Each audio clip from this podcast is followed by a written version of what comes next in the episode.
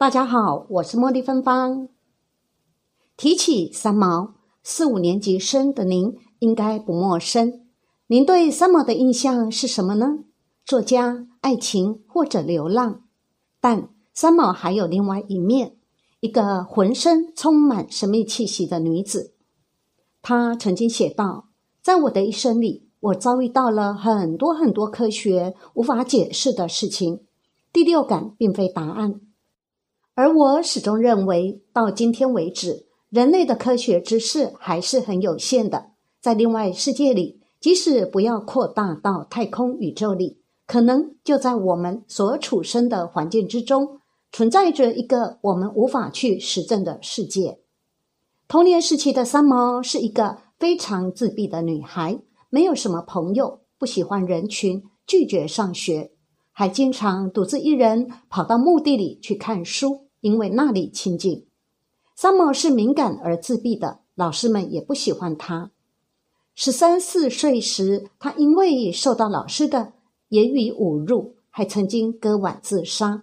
二十四岁时，三毛离开台湾，开始游历欧洲。在那里，他认识了一位德国教师，两人原本准备结婚，一起过安稳的生活。但三毛二十九岁，两人要结婚的前一个晚上。未婚夫突然心脏病复发，死在了他的怀里。刚找到今生挚爱，却瞬间阴阳两隔。三毛接受不了这样的打击，服安眠药自杀。可以说，从年轻时开始，三毛身上总是笼罩着悲剧色彩。直到他碰到他的一生挚爱荷西，这两人的撒哈拉爱情故事，许多四五年级生应该都有所了解。但也正是在撒哈拉，三毛撞了很多次邪。最出名的一次是被巫术诅咒，这是记载于他的一篇文章《死果》。一九七四年左右，三毛在撒哈拉沙漠捡到了一个款式奇怪的项链。三毛原以为是当地的护身符，便把这个挂件自己串起来挂在了脖子上。戴上后不久。三毛身体就有些不舒服，过敏性鼻炎疑似复发，开始不断的打喷嚏，眼角也开始泛红。荷西见状过来照看三毛，但他的异样越来越严重，眼前天旋地转，人好似上下倒置，开始不断呕吐，仿佛要把内脏都呕出来才完。同时，喷嚏不止，大量流鼻血。荷西以为三毛是食物中毒，吃坏了肚子，便连忙给他准备了热茶。喝完之后，三毛症状有所缓解，但不一会儿，三毛的眼睛肿了起来，胃也开始绞痛。他眼前一片黑暗，躺在床上滚来滚去，像野兽一样狂叫。荷西赶紧带着他去往当地的医院。半路上，三毛的下体竟然也开始流血。如泉水一般外涌，如同身体打开了什么开关似的。三毛说：“当时我完全不觉得痛，我正化作羽毛要飞出自己。最后，还是一位当地的朋友认出了三毛身上的那条挂件。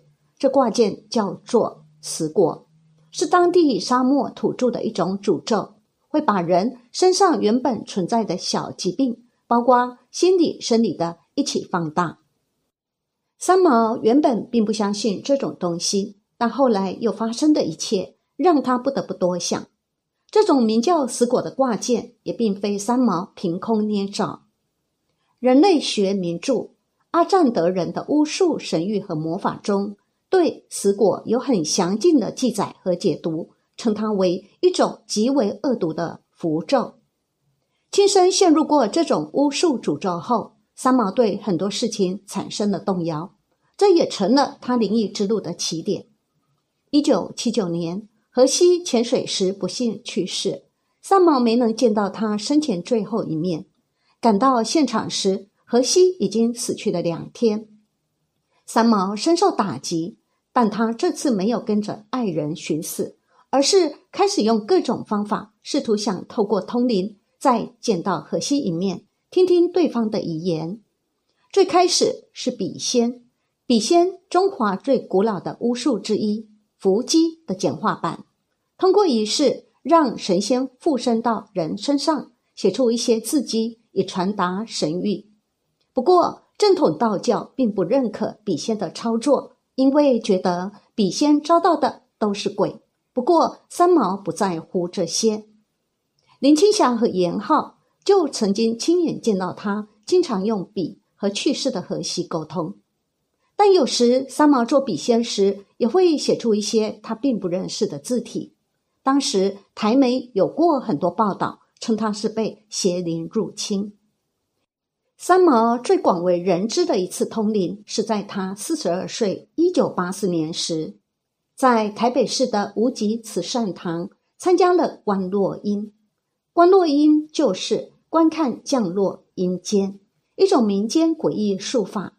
通过法师的引导，让活人得以下落阴间，了解自己的命运，与去世的亲人沟通。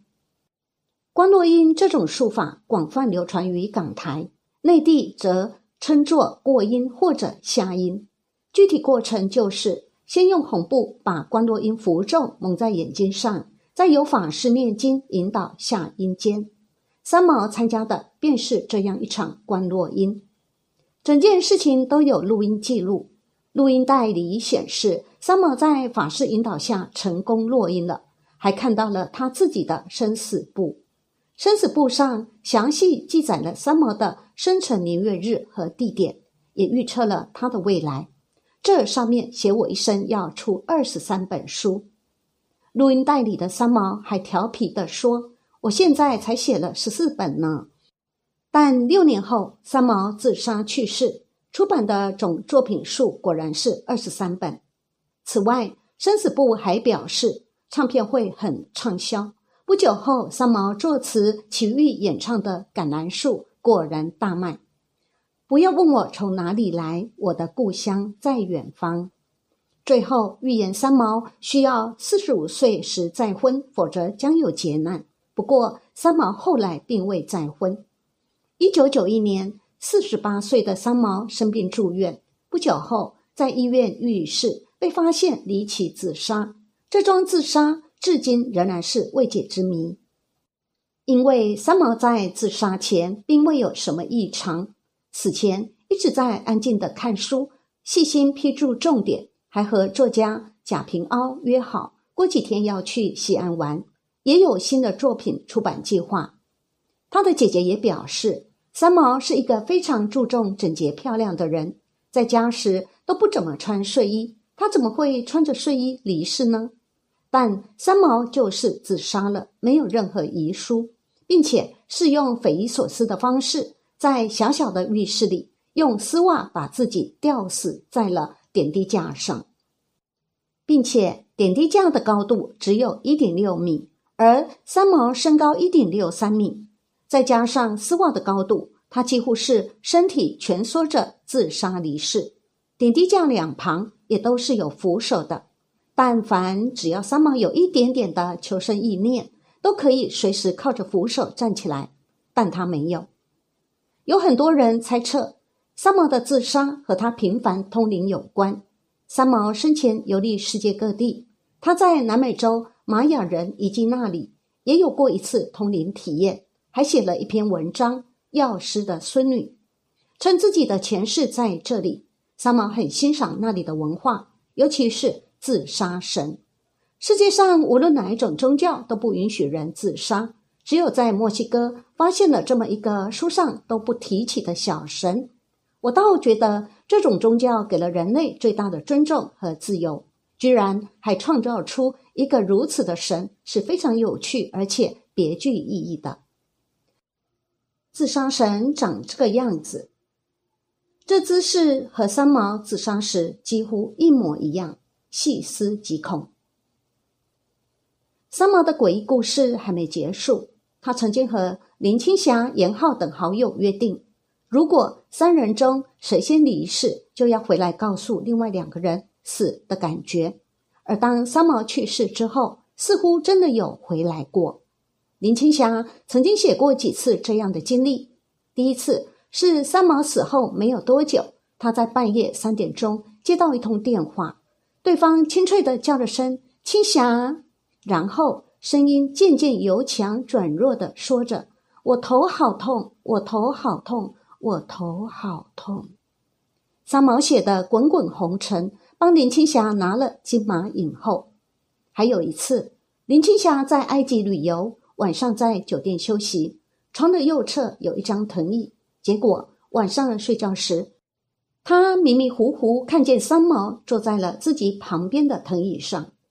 中分直长发，一身大红飘逸的连身长裙，端庄的坐在那儿望着自己，似乎有点生气。当下林青霞有些害怕，就念经驱走了三毛。此后，他再也没有见到过或者梦到过三毛了。三毛在世间的游荡和灵异也就此结束，留给世人无数谜团。如果有一天科学能够解释世界上真的有阴间及轮回，希望三毛在另一个世界、另一个轮回里，如他期望那样，站成一棵永恒安详的树。